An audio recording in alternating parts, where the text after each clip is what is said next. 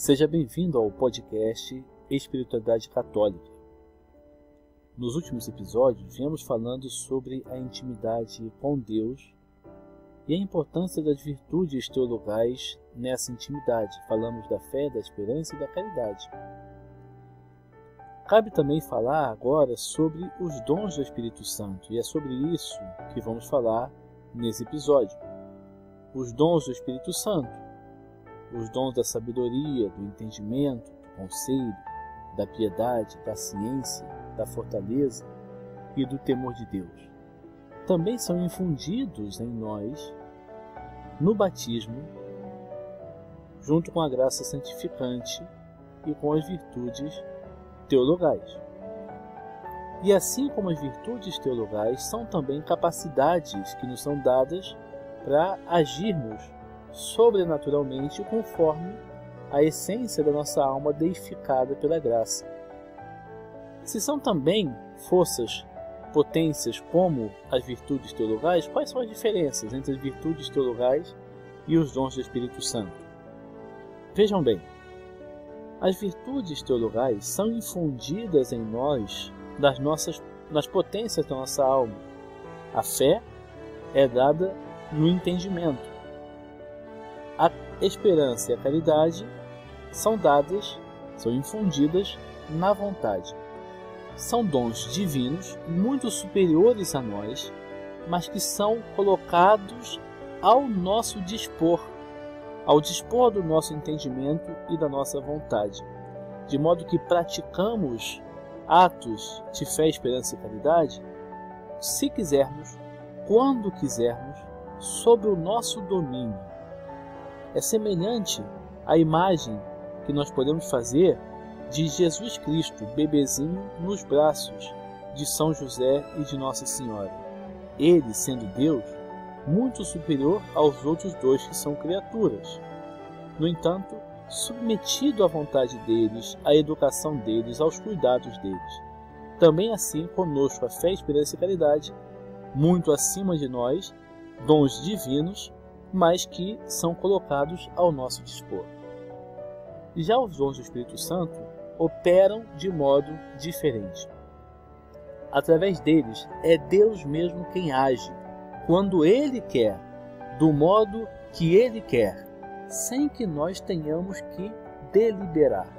É Deus que age em nós como se fosse um impulso para agirmos sobrenaturalmente. No entanto, e é importante que se diga aqui, nós sempre temos a possibilidade de resistir à ação de Deus através dos dons do Espírito Santo. Portanto, enquanto no exercício da fé, esperança e caridade nós atuamos, quando Deus atua através dos dons do Espírito Santo, basta que nós não coloquemos resistência e ele vai atuar.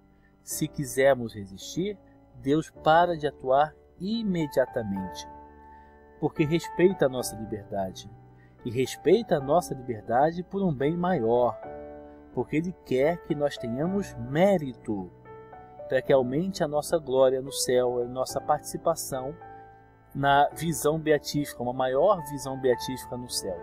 Então, para preservar o mérito, Deus então permite que nós tenhamos a possibilidade de impor resistência à sua ação através dos dons do Espírito Santo.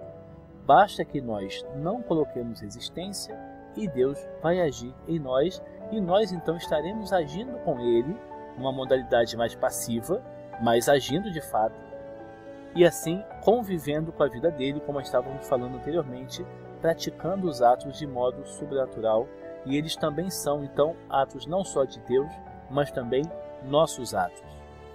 Então vamos colocar um exemplo. Uma pessoa está assistindo a um discurso, uma palestra, e percebe que aquilo que a pessoa está dizendo tem algo de errado ela percebe não pela própria força da sua razão, mas é o dom do Espírito Santo através do dom da ciência que vai indicando para ela que algo está errado do ponto de vista da sua vocação sobrenatural naquilo que ela está ouvindo.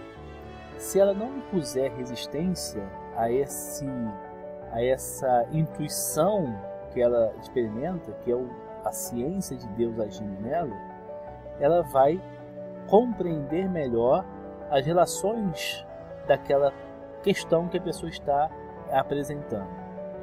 E ela vai então se precaver diante de erros naquela afirmação, naquele discurso.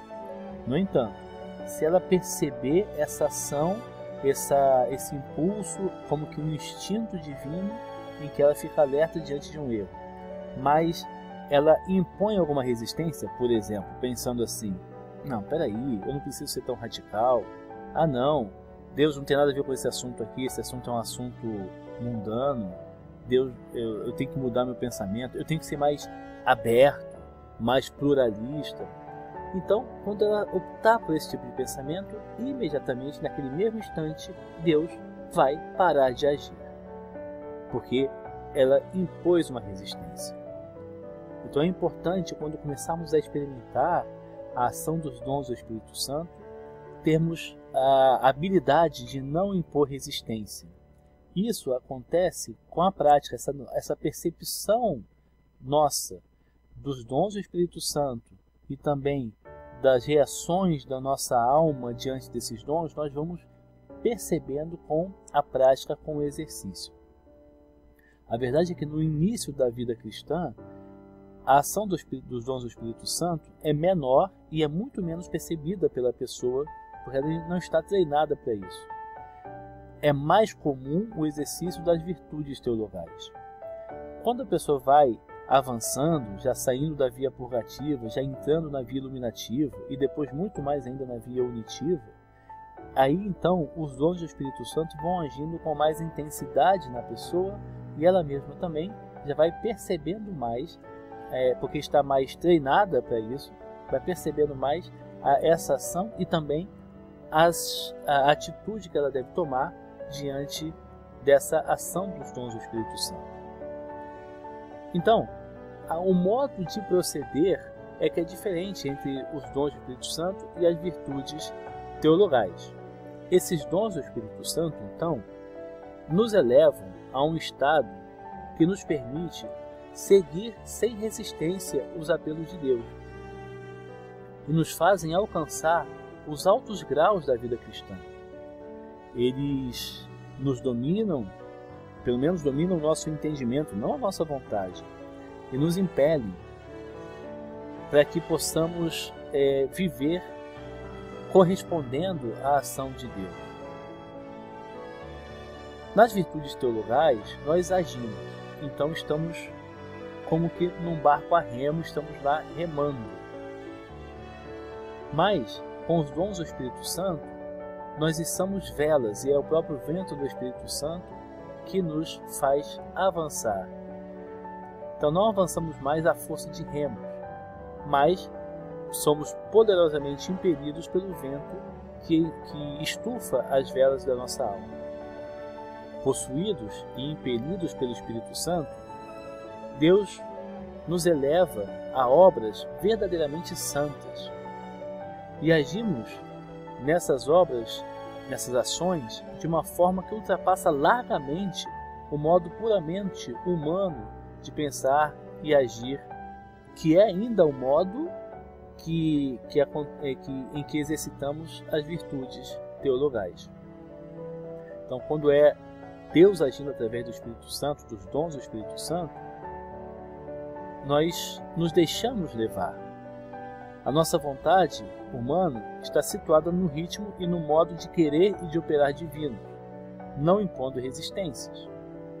As nossas obras são mais obras de Deus do que nossas. E é então que compreendemos o que São Paulo quis dizer quando escrevia: Quem se gloria, glorie-se no Senhor. Ou também quando ele disse, na, agora na carta aos Filipenses, antes foi a carta aos Coríntios, primeira carta aos Coríntios. Na carta aos Filipenses ele diz: Deus é quem opera em vós o querer e o executar. Então, vamos deixar com que os dons do Espírito Santo atuem em nossa vida. Vamos pedir a Deus a submissão, a docilidade diante desses dons.